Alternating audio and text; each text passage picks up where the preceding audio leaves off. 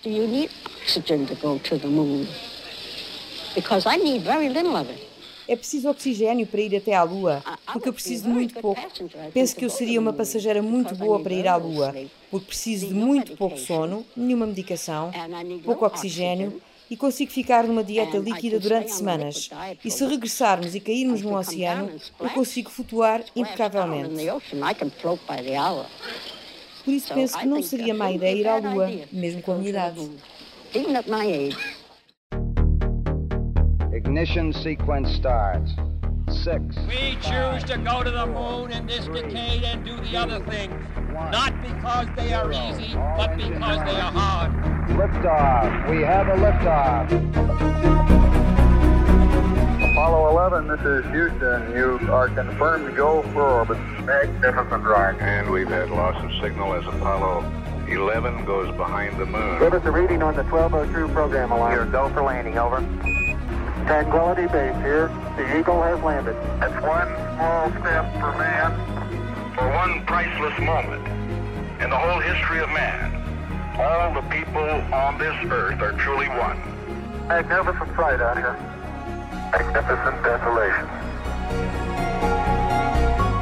Magnífica Desolação. Episódio 11 Uma nova missão impossível.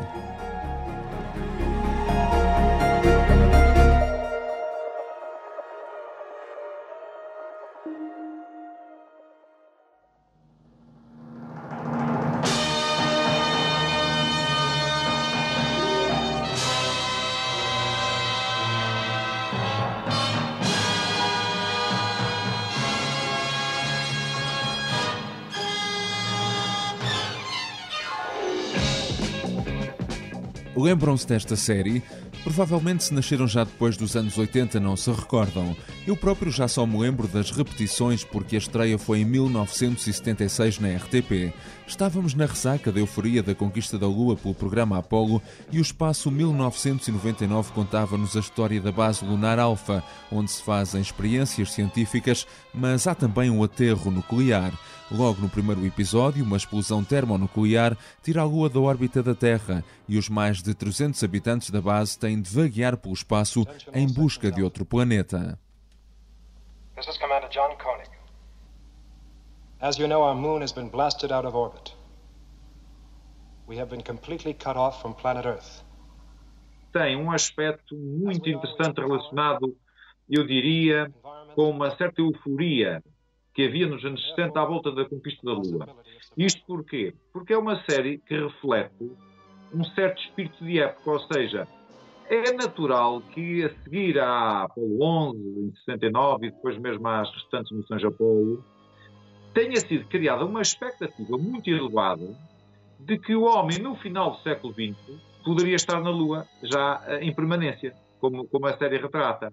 E, é, e, é, e essa memória eu facto também guardo essa memória dessa época dos anos 70. Porque lembro-me perfeitamente de que nós, quando víamos aquela série, quando ouvíamos falar da conquista da Lua, achávamos natural que fosse possível, no final do século XX, eh, ter uma base na Lua e ter, de facto, uma permanência humana na Lua. E, e, e, enfim, quem diz eu, diz muita gente, eh, obviamente autores, eh, enfim, especialistas da questão na altura, que escreveram livros, que escreveram de facto artigos a falar disto. Eu já não vivi esta euforia dos anos 70 que o astrónomo José Augusto Matos aqui descreve, mas mesmo tendo visto apenas a repetição nos anos 80, aos meus olhos de miúdo ainda seria possível, no final do século, termos uma base na Lua. A minha única dúvida era que as pessoas diziam que o mundo ia acabar no ano 2000 e eu pensava que era uma pena já não termos assim tanto tempo para aproveitar aquilo. Claro que andávamos todos enganados, tanto sobre o fim do mundo como sobre o início de uma base lunar. O que nós constatamos à distância hoje, passados 50 anos, é que as pessoas estavam completamente enganadas. De facto, não havia, eh, naquele tempo, qualquer hipótese, não é? De, de, de voltarmos à Lua tão depressa. Uh, mas, como aquela expectativa à volta da Apolo tinha sido criada, uh, as pessoas iludiram-se completamente. E, portanto, eu recordo com, enfim, com uma certa, um certo sorriso, vamos assim dizer, esse tempo. Porque realmente uh, andávamos completamente enganados, andávamos a sonhar algo mais. A série acabou por ter apenas duas temporadas. Espaço 1999 foi beber inspiração ao icónico 2001 Odisseia no Espaço de Stanley Kubrick. Muitas das coisas até se concretizaram, como de resto acontece com outras previsões da ficção científica.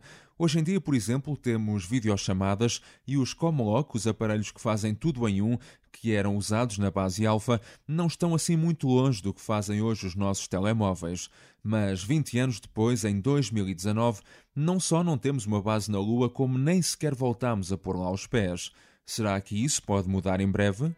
Just as the United States was the first nation to reach the moon in the 20th century, so too will we be the first nation to return astronauts to the moon in the 21st century. Este é Mike Pence, o vice-presidente de Donald Trump, a anunciar um plano para o regresso à Lua. E ao bom estilo de Kennedy nos anos 60, Trump também definiu um prazo para isso acontecer. It is the stated policy of this administration and the United States of America to return American astronauts to the moon within the next five years. 2024 é o novo horizonte. Desta vez a NASA tem em curso o programa Artemis, simbolicamente a irmã gêmea de Apolo e a deusa grega que estava associada à Lua.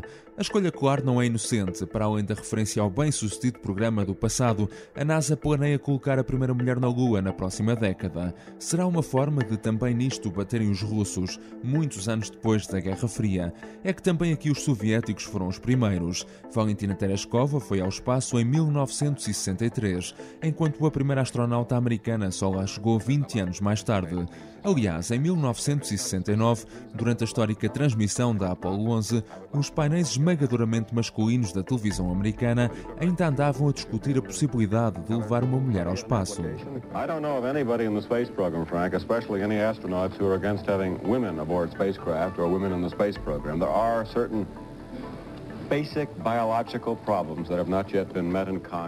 Mas longe de uma cooperação internacional, a administração Trump é bem clara em afirmar que quer fazer deste um feito essencialmente americano, numa nova mostra de poder e superioridade. Let's make the moon great again. The first woman and the next man on the moon will both be American astronauts, launched by American rockets from American soil. John Logsdon, fundador do Space Policy Institute de Washington, concorda com o plano desde que seja uma forma de explorar as oportunidades científicas e económicas que possam existir. Apollo did not really explore the moon. Apollo was a demonstration of power. Apollo não explorou realmente a Lua. Foi uma uh, demonstração de poder, da capacidade de fazer aquilo. Uh, não foi motivado pela ciência ou potencial retorno económico.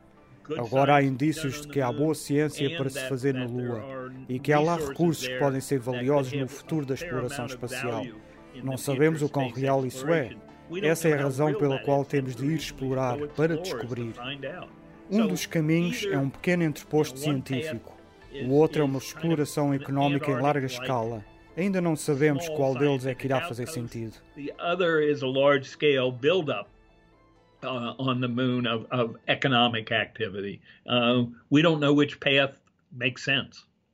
A questão é que o contexto que se viveu durante o programa Apollo não vai regressar, afirma Dava Newman, que passou pela administração da NASA. Por isso é preciso um modelo totalmente diferente. Nunca mais vamos ter ao nosso dispor os orçamentos que tivemos durante o programa Apollo. Isso foi uma coisa única. Precisamos de um modelo inovador. Ainda precisamos da capacidade de fazer lançamentos pesados, uh, mas temos de os tornar frequentes, de tornar os lançamentos muito mais confortáveis economicamente do que eram antes. É preciso frequência nos lançamentos e também sustentabilidade. Para lá chegar é necessário um foguetão potente como era o Saturno V nos anos 60. A NASA está neste momento a desenvolver o SLS Space Launch System, que será o mais poderoso de sempre. Mas há apenas cinco anos da meta definida pela administração norte-americana, o astrónomo José Augusto Matos recorda que ainda há muito caminho pela frente. O lançador neste momento não foi ainda experimentado sequer. E portanto o que está previsto é que em 2021, portanto daqui a dois anos, seja experimentado eh, a primeira vez apenas com a nave Orion uh, sem astronautas, portanto, o voo não tripulado, e depois uh, ocorra um segundo teste já uh, com a nave tripulada já com, com astronautas. Mas o programa SLS tem tido uma série de derrapagens e atrasos. A NASA está ainda a construir uma nova cápsula que vai ser capaz de suportar viagens espaciais de longa duração. O objetivo desta vez é ir para ficar e construir uma base sustentável na Lua. A solução é criar uma estação orbital que se movimenta entre a Terra e a Lua chamada Gateway, que possa servir como base para os módulos lunares acoplarem. Ao contrário de Apollo, os materiais têm de ser reutilizáveis e não descartáveis. Mas quando Dava Newman olha para o plano, vê ainda muitas lacunas que é preciso preencher. This plan, um, well, the, all the Bom, os planos técnicos e a estratégia ainda não estão consolidados, assim como o orçamento. Eu gosto do prazo e acho que deveríamos ir lá o mais depressa possível, mas tudo teria de se conjugar. Os orçamentos, a liderança e a tecnologia. And I also think it also uh, should be global. E também penso que deveria ser um plano com parcerias globais. É necessário uma estratégia séria e um plano de missão sério, o que não existe neste momento. Era preciso que tudo se alinhasse. Mas neste momento simplesmente não vejo um plano forte de que precisávamos. Quatro ou cinco anos não é muito tempo. Por exemplo, ainda não temos os fatos, não temos esse investimento em fatos espaciais avançados. Para concretizar o plano, a administração Trump quer fazer aprovar um reforço de 1,6 mil milhões de dólares para a NASA no próximo ano. E aqui é que está o grande problema, explica Richard Jurek, autor do livro Marketing the Moon. Todas as tentativas anteriores foram bloqueadas pelo Congresso. O problema com as tentativas anteriores de voltar à Lua foi a falta de vontade política para financiar o projeto. George W. Bush queria enviar astronautas de volta à Lua, mas o programa nunca foi financiado. Barack Obama queria que o programa Constellation voltasse à Lua, mas foi cancelado e não foi financiado.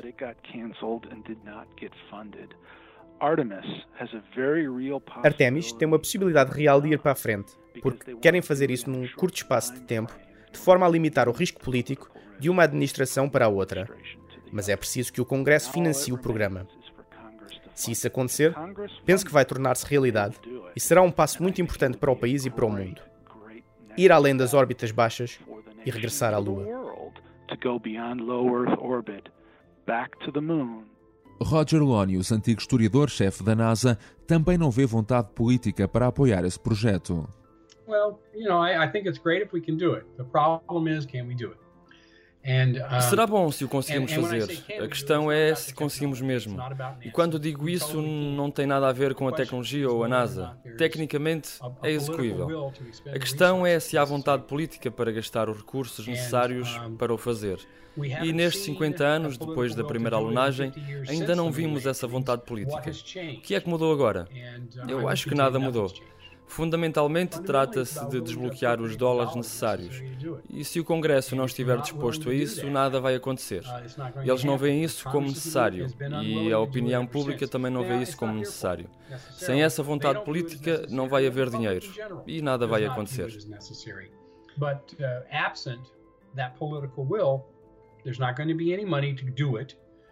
and consequently, it's not going to happen.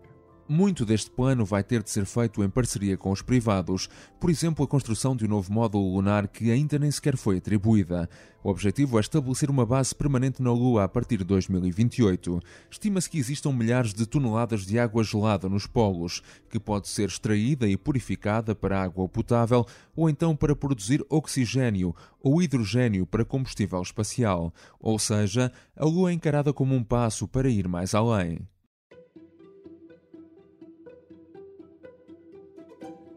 A meta é Marte, mas eh, para fazer o lançador para Marte não vamos sair da Terra diretamente para Marte. Temos que ir à Lua, estabelecer uma base na Lua, na realidade uma órbita, uma estação orbital na Lua, e a partir daí lançar para Marte.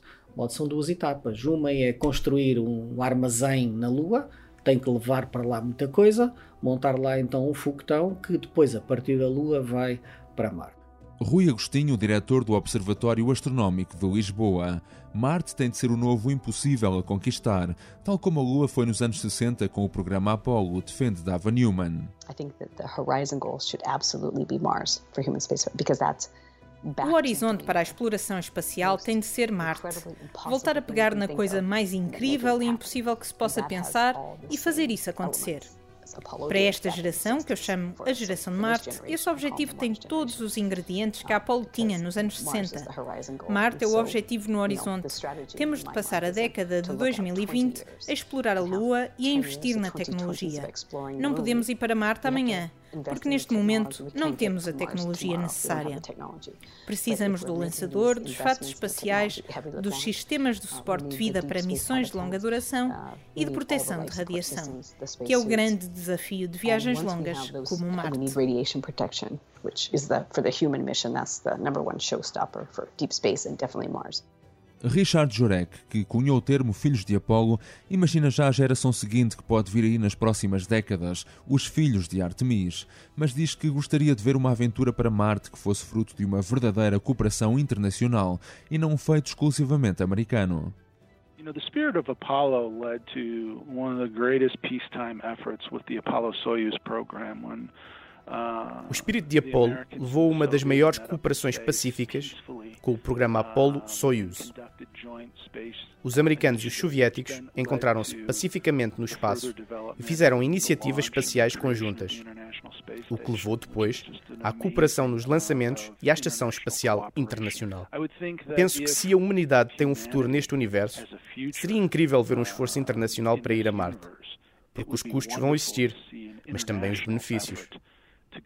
Isso vai beneficiar toda a humanidade. Seria bonito ver o mundo a fazer isso em conjunto e não apenas uma nação.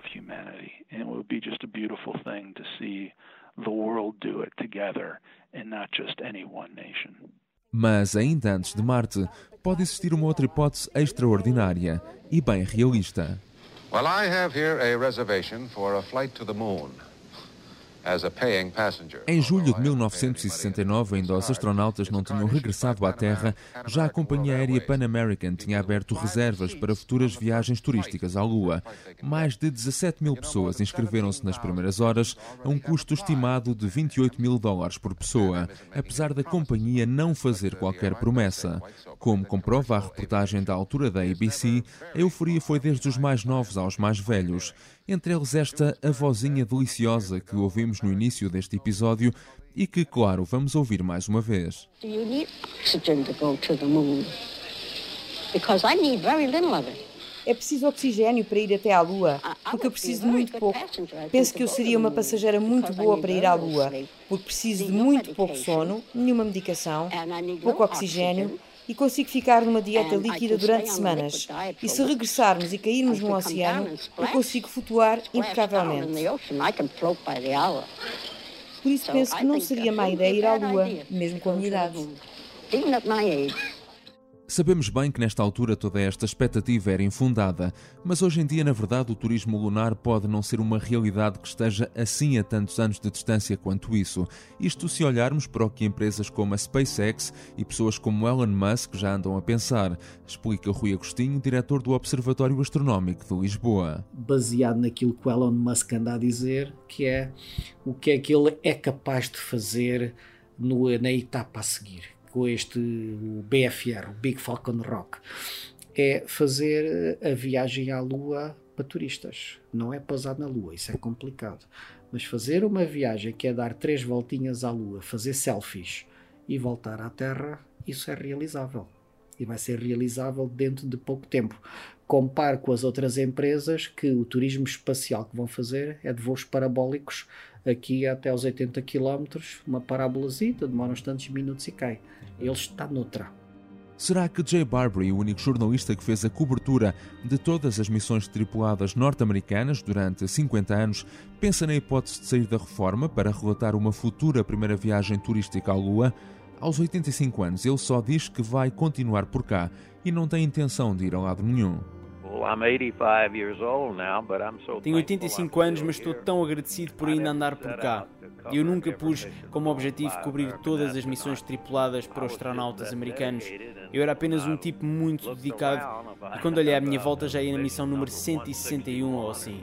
E disse: Meu Deus, parece que vou conseguir fazê-las todas. E foi o que fiz. Jay foi o entrevistado mais velho deste podcast e vamos agora despedir-nos com o mais novo. A Alice, filha do meu amigo Tiago Miranda, tem apenas pouco mais de dois anos, mas já se apercebeu que há alguma coisa lá em cima no céu que nos acompanhará a vida toda. Por isso, quando olharem para a lua, olhem com o mesmo fascínio dos olhos dela, como se a vissem sempre pela primeira vez, e daqui a muitos anos pensem que foi por ali que começamos a descobrir o nosso universo. Olha, o que é aquilo? A lua. A lua. A lua. A lua. A lua está aqui. E o que é que a lua vai fazer?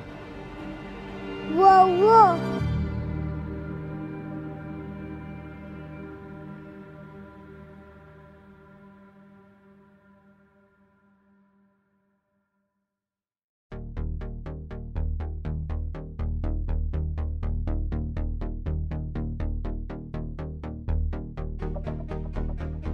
Este é o fim de Magnífica Desolação, um podcast onde revivemos a histórica aventura da Apollo 11 há 50 anos, mas onde quisemos também fugir à lógica da mera celebração da efeméride da chegada do homem à Lua.